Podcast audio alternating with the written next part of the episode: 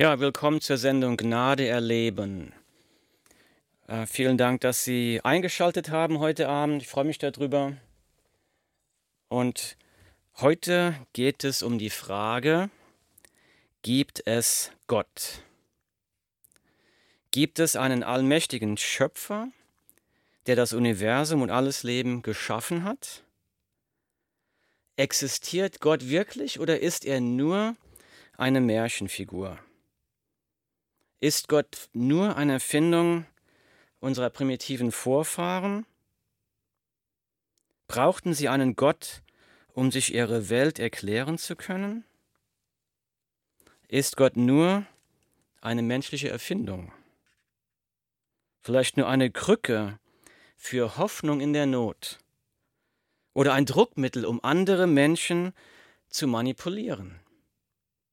Also die Frage ist, gibt es Gott. Und wir können Gott nicht mit unseren Augen sehen, wir können Gott nicht mit unseren Händen berühren. Und Schlussfolgerung für viele, Gott existiert nicht.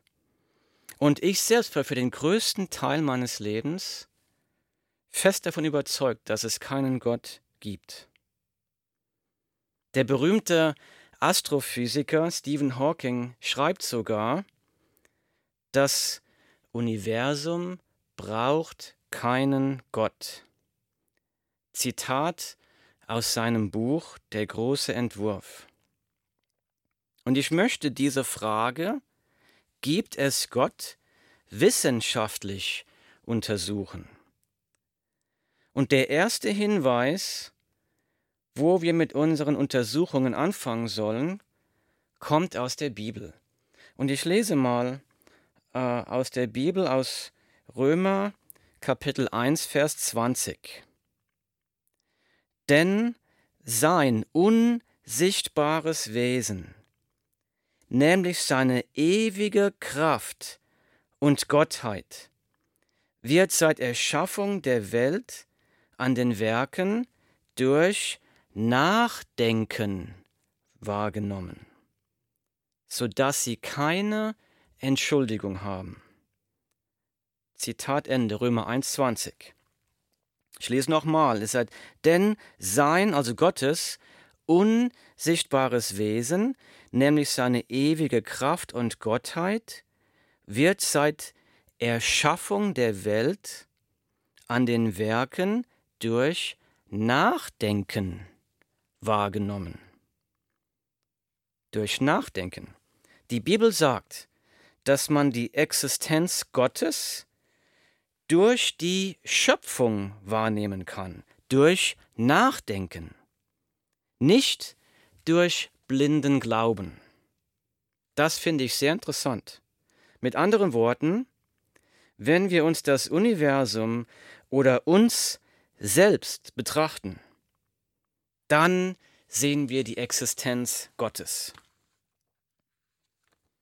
Wir stellen uns also die Frage, wie kommt es, dass sie existieren? Wie kommt es, dass sie leben? Schauen Sie sich doch einmal an. Der genetische Code, der in jeder Ihrer Zellen einprogrammiert ist, besteht aus ungefähr drei Milliarden Buchstaben. Drei Milliarden Buchstaben für ihren genetischen Code in jeder ihrer Zellen im Körper. Die Frage ist die, wie kommt es, dass sie existieren? Jetzt mag einer sagen, ich existiere, weil ich von meiner Mutter geboren wurde. Und dann frage ich, wo kommt Ihre Mutter her? Meine Mutter kommt von ihrer Mutter und die kommt wieder von deren Mutter und so weiter und so weiter. Und das kann ich jetzt immer weitermachen und das bringt mich dann letztendlich zu der Frage, wo kommt die erste Mutter her? Und noch weiter, wo kommt das Universum her? Wo kommt das Leben her? Wo komme ich her? Und ich will diese Fragen wissenschaftlich betrachten. Und die Wissenschaft ist in der Lage, Glauben von Wissen zu trennen. Nochmal, die Wissenschaft trennt Glauben von Wissen. Und die Wissenschaft trennt Glauben von Wissen durch eine sehr strenge wissenschaftliche Methode. Und diese wissenschaftliche Methode, die wird in der Schule beigebracht, in Klasse 7 oder 8. Und die besteht aus drei Schritten. Schritt Nummer eins ist die Beobachtung. Wissenschaftler beobachten ihre Umwelt. Und durch diese Beobachtung ist dann der Schritt Nummer zwei Formulierung einer Theorie. Also Wissenschaftler schauen sich ihre Umwelt an und dann stellen sie Theorien auf, basierend auf ihren Beobachtungen. Und der dritte Schritt dieser wissenschaftlichen Methode ist, sind Experimente. Und Wissenschaftler führen Experimente durch, die die Theorie entweder beweisen oder widerlegen. Und das bedeutet wissenschaftlich gesehen, wenn wir etwas beobachten können und wenn wir diese Beobachtung als klare Theorie formulieren können und wenn wir diese Theorie durch Experimente beweisen können, dann haben wir Wissen. Dann haben wir eine wissenschaftliche Tatsache, dann haben wir vielleicht ein Naturgesetz. Das bedeutet, nur wenn ich diese drei Beobachtungen, Theorie und Experimente, wenn ich diese drei Schritte durchführen kann, dann habe ich Wissen. Wenn ich etwas nicht durch Beweise, durch Experimente beweisen kann, dann habe ich Glauben. Und so trennt die Wissenschaft Glauben von Wissen. So mit diesem wissenschaftlichen Maßstab wollen wir uns einmal ansehen, welche Theorien es für den Ursprung des Universums und den Ursprung des Lebens gibt. Und erstaunlicherweise gibt es eigentlich nur zwei Theorien. Die erste Theorie heißt die Evolutionstheorie. Und die Evolutionstheorie besagt, dass sich das Universum und das Leben durch Selbsterschaffung und Selbsterzeugung durch Zufall geschaffen hat. Und zweitens gibt es die sogenannte Schöpfungstheorie. Und die Schöpfungstheorie besagt, dass alles Geschaffene, alles Leben von einem Schöpfer kommt. Und beide Theorien stimmen insofern überein, dass in beiden das Universum einen bestimmten Anfang hat, dass es nicht schon immer existierte. Darin stimmen die beiden Theorien überein. Und ich will mir erst einmal die Evolutionstheorie anschauen, durch die wissenschaftliche Brille. Und laut Evolutionstheorie entstand das Universum durch den Urknall, eine gewaltige Explosion, durch die Energie, Materie, Raum und Zeit geschaffen wurden.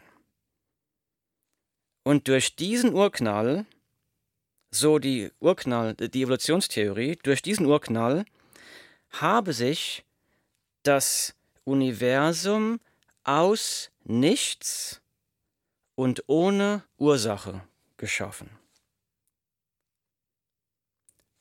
Nochmal, also die Urknalltheorie besagt, dass sich das Universum aus nichts und ohne Ursache von selbst geschaffen hat.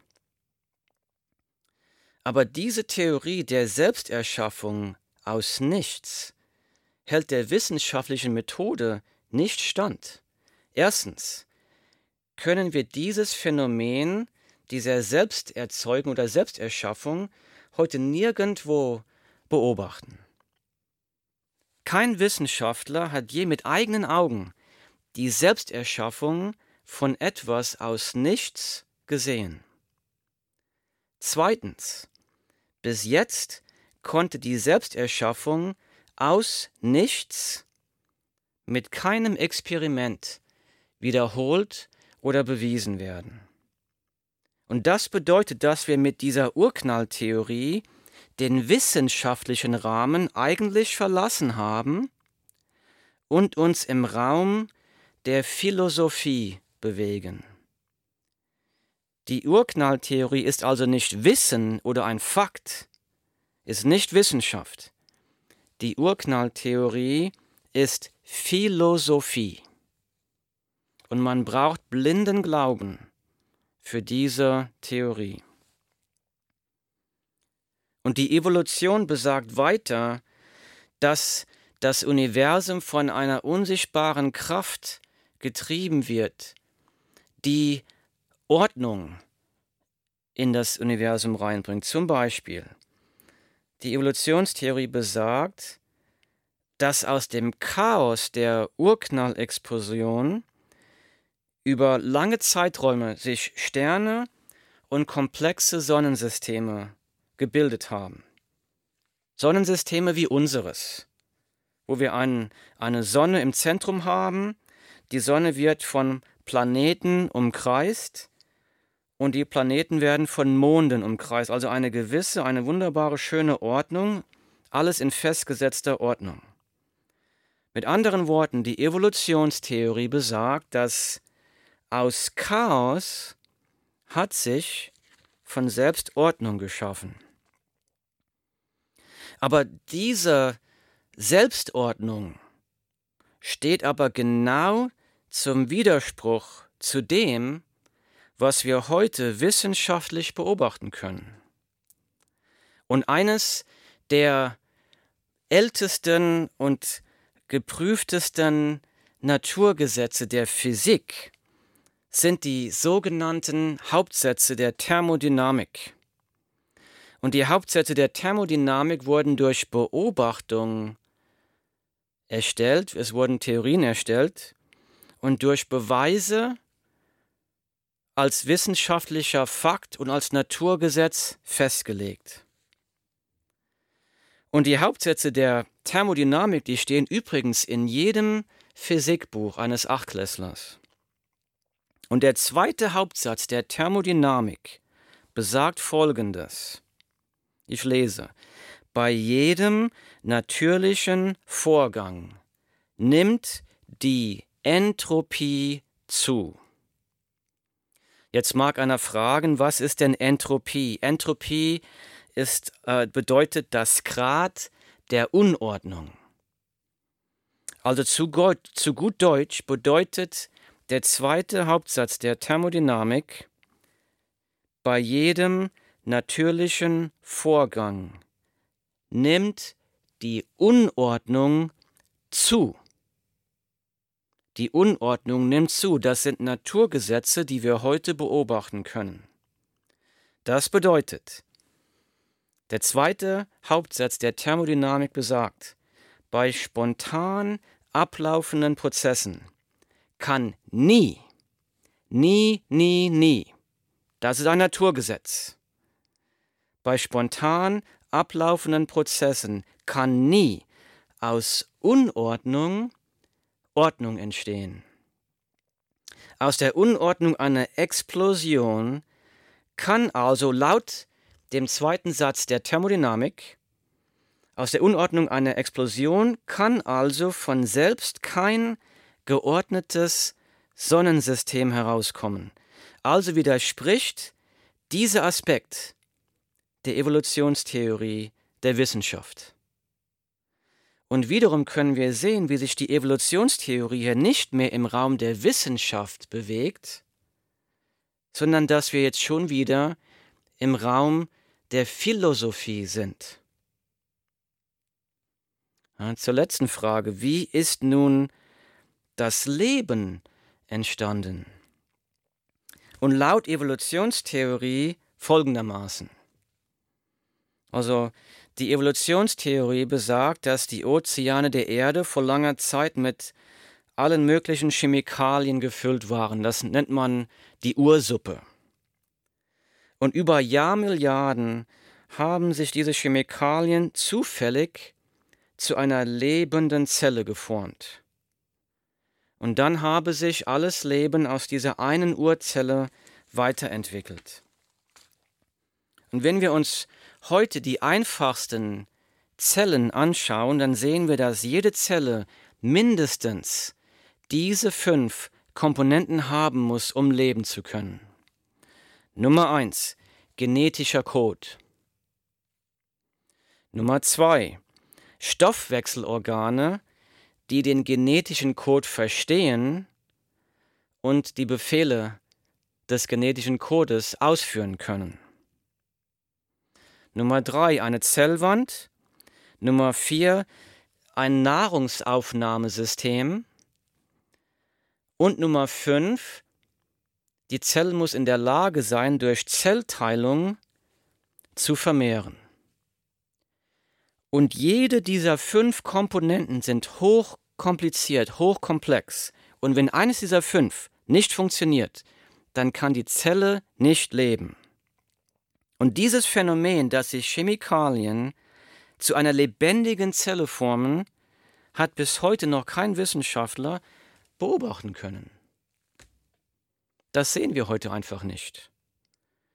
Bis heute war es der Wissenschaft auch unmöglich, im Labor, in einem Experiment, Chemikalien zu einem lebenden Organismus, zu einer lebenden Zelle zu formen.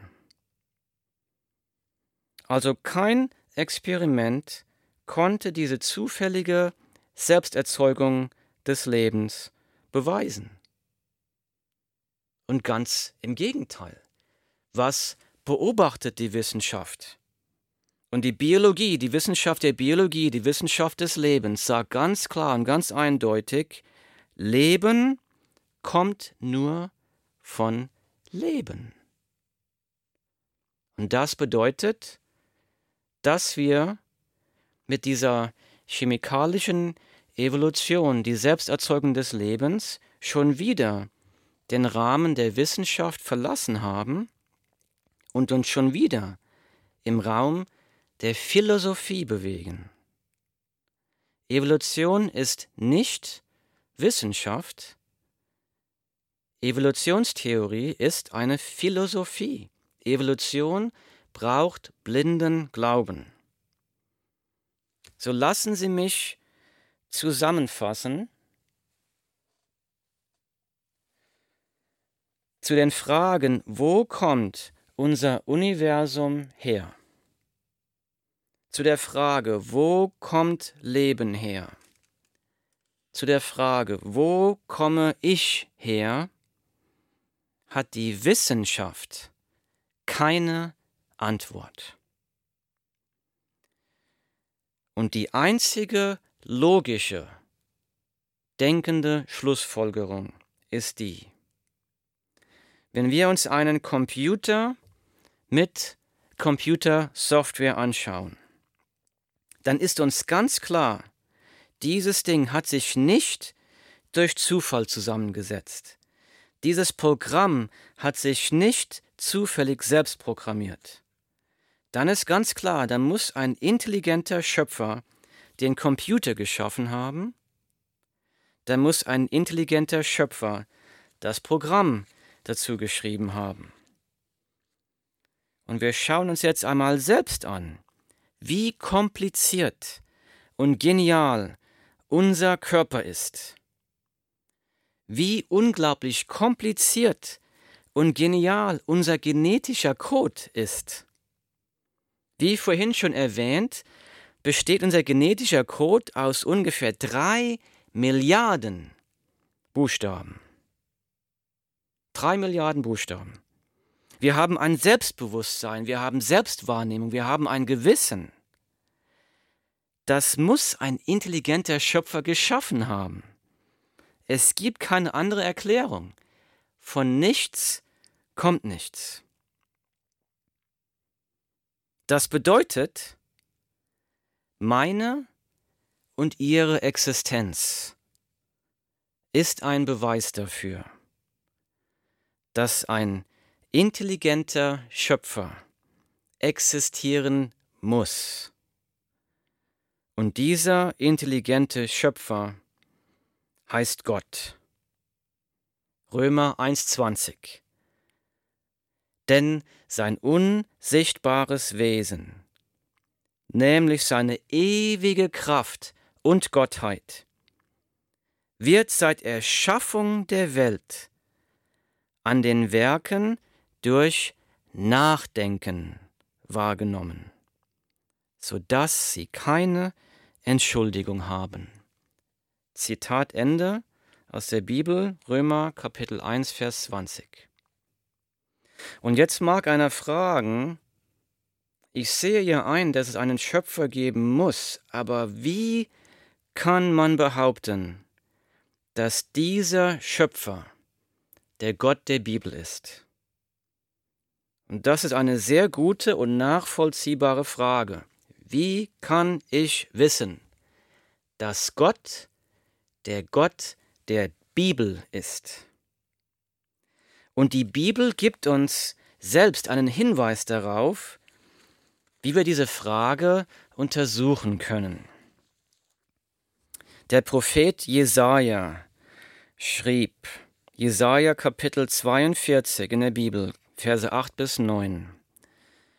Ich lese: Ich bin der Herr, das ist mein Name. Ich werde meine Herrlichkeit keinem anderen überlassen. Ich werde das Lob, das mir zukommt, nicht mit Götzen, also mit falschen Göttern, teilen. Und jetzt kommt es. Vorhersagen haben sich erfüllt.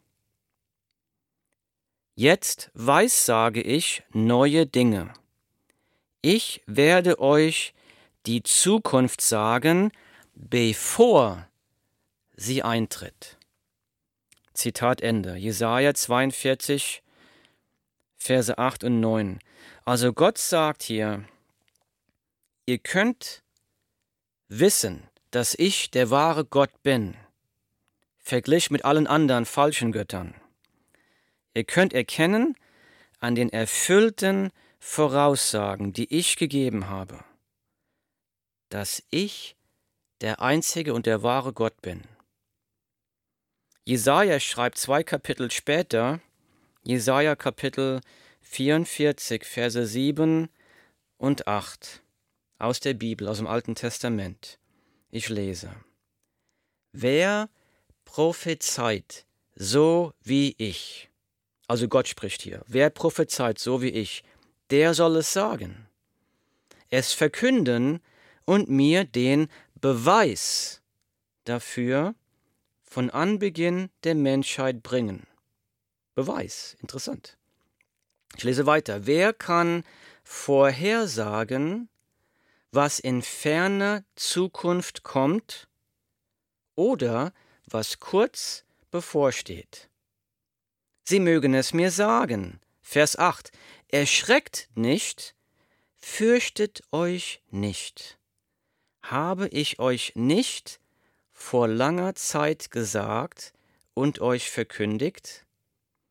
Und seid ihr nicht meine Zeugen dafür? Es gibt außer mir keinen Gott. Zitat Ende, die Bibel aus dem Buch Jesaja, Kapitel 44, Verse 7 bis 8. Also hier sagt Gott nochmal, ich gebe euch die Beweise dafür, dass ich Gott bin. Ich sage euch, was in ferner Zukunft kommt. Und er sagt am Anfang, der schreibt, der wer prophezeit so wie ich, der soll es sagen, es verkünden und mir den Beweis dafür von Anbeginn der Menschheit bringen. Gott ruft uns in der Bibel dazu auf, unseren Verstand anzuwenden, um zu erkennen, dass er existiert. Gott sagt, schaut euch doch einmal die Hunderten von erfüllten Prophezeiungen oder Voraussagen an, die ich euch in der Bibel gegeben habe. Und diese Voraussagungen, die Gott uns im Alten Testament gegeben hat, das sind keine vagen, generellen Voraussagen, in die man alles Mögliche hereininterpretieren kann. Die Voraussagungen der Bibel sind bis ins kleinste Detail beschriebene Geschehnisse. Zum Beispiel gibt es über 300 Prophezeiungen im Alten Testament über den kommenden Retter. Und diese Prophezeiungen haben sich alle durch die Geburt, durch das Leben, durch das Wirken, durch den Tod und die Auferstehung von Jesus Christus erfüllt. Und ich will nur ein paar wenige Beispiele dazu nennen. Zum Beispiel Psalm 22 wurde ungefähr 1000 Jahre vor Christus geschrieben. Und in diesem einen Psalm im Alten Testament, da werden die folgenden Einzelheiten über das zukünftige Sterben von Jesus vorausgesagt. Zum Beispiel Nummer 1. Seine Hände und Füße würden durchstochen werden. Und das wurde natürlich am Kreuz erfüllt. Aber was ich interessant finde an diesem Text, als dieser Text geschrieben wurde, da gab es noch keine Kreuzigung. Das wurde erst viel später entwickelt. Nummer zwei. Psalm 22 sagt voraus, dass seine Henker ihm Essig und Galle zu trinken geben würden. Er sagt voraus, man würde über seine Kleider das loswerfen. Weiter sagt Psalm 22 voraus, dass in seinem Leiden der Retter von den Zuschauern verhöhnt werden würde. Etwa 500 Jahre vor Christus schrieb der Prophet Zachariah, dass der Retter auf einem Eselfüllen nach Jerusalem einziehen würde. Das wurde auch natürlich alles erfüllt an Palmsonntag. Etwa 700 Jahre vor Christus schrieb der Prophet Micha im Alten Testament, dass der Retter in Bethlehem geboren würde. Es wurde im, Kranken, im Alten Testament vorausgesagt, dass der Retter Kranke heilen würde. Es wird vorausgesagt, dass der Retter für 30 Silberlinge verraten werden würde. Es wird im Alten Testament vorausgesagt, dass dieser Retter von einem Freund verraten werden würde. Also das Leben und Wirken von Jesus Christus hat über 300 bis ins genaueste Detail geschilderte Prophezeiungen erfüllt.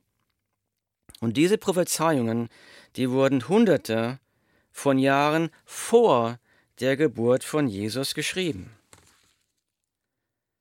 Aber es gibt noch weitere Voraussagen, die Bibel nennt diese Voraussagen Prophezeiungen im Alten Testament. Es gibt die sogenannten historischen Voraussagen. Und ich will nur ein Beispiel nennen. So eine dieser historischen Voraussagen kommt aus dem Alten Testament, aus dem Buch Hesekiel. Und ungefähr 600 Jahre vor Christus schrieb der Prophet Hesekiel über eine Vision, die Gott der Herr ihm gegeben hatte. In dieser Vision sah Hesekiel ein Tal voller vertrockneter Knochen. Er sah da tausende von dürren, trockenen Knochen. Und diese Knochen wurden in seiner Vision durch den Atem des Herrn wieder lebendig. Und dann erklärte Gott, was es mit dieser Vision auf sich hatte. Und ich lese mal vor aus dem Alten Testament, aus dem Buch Hesekiel, Kapitel 37, Verse 11 bis 14.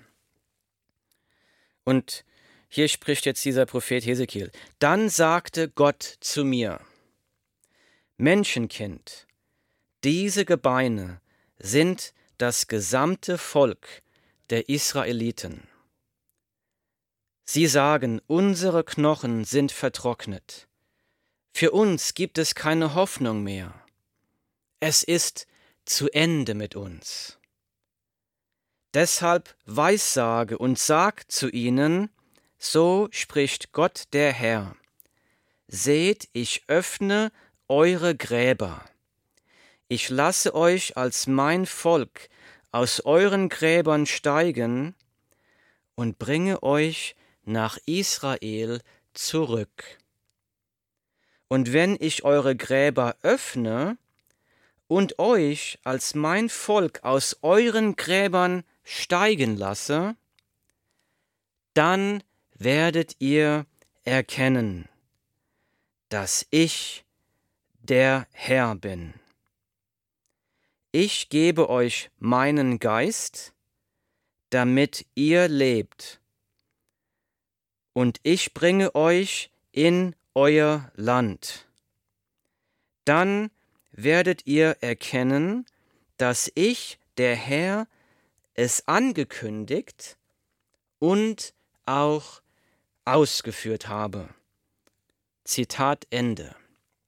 Das kommt aus dem Alten Testament, aus dem Buch Hesekiel, Kapitel 37, Verse 11 bis 14.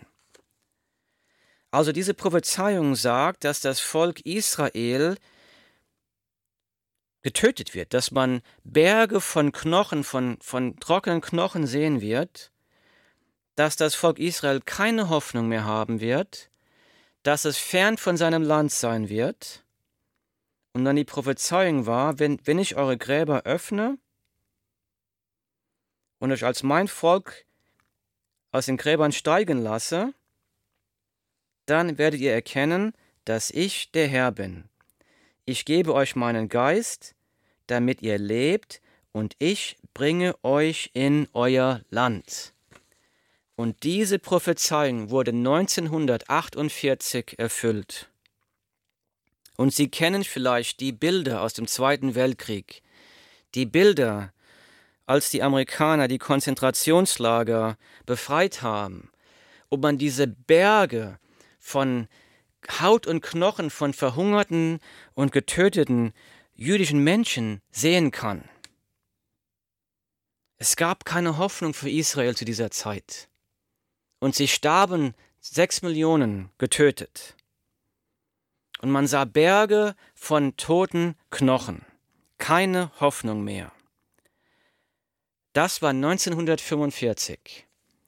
Und nur Drei Jahre später erfüllte sich die Prophezeiung, die Voraussage Gottes aus dem Buch Hesekiel Kapitel 37, die Gott durch den Propheten Hesekiel 2600 Jahre vorher hat aufschreiben lassen. Gott brachte die Israeliten zurück und der Staat Israel wurde wieder gegründet. Der Staat Israel hatte aufgehört zu existieren, 70 nach Christus, und hat fast 2000 Jahre lang nicht existiert. Und dann 1948 wurde die Prophezeiung Gottes erfüllt. Zitat aus Hesekiel 37,14: Dann werdet ihr erkennen, dass ich, der Herr, es angekündigt und auch ausgeführt habe. Zitat Ende. Das Alte Testament ist voll von Voraussagen, die Gott gegeben und die Gott bis ins kleinste Detail erfüllt hat. Und diese Voraussagen, die können nur von jemandem kommen, der die Zukunft bis ins kleinste Detail kennt. Das kann nur Gott sein. Kein anderes religiöse Buch kann so etwas vorzeigen. Keine andere Religion kann ihren Glauben durch solche Fakten bestätigen. Die Bibel ist auf diesem Gebiet der erfüllten Prophezeiungen einzigartig. Wir können also die Schlussfolgerung ziehen, das Universum zeigt, dass Gott existiert. Und die Prophezeiungen, die erfüllt wurden in der Bibel, zeigen, dass dieser Gott der Gott ist, der in der Bibel beschrieben wird. Ich will mal ganz deutlich sagen, dass Gott uns nicht zum blinden Glauben aufruft. Gott sagt, denkt nach und ihr werdet die Wahrheit finden. Ja, es gibt einen Gott und ja, der Schöpfer ist der Gott, der in der Bibel beschrieben wird.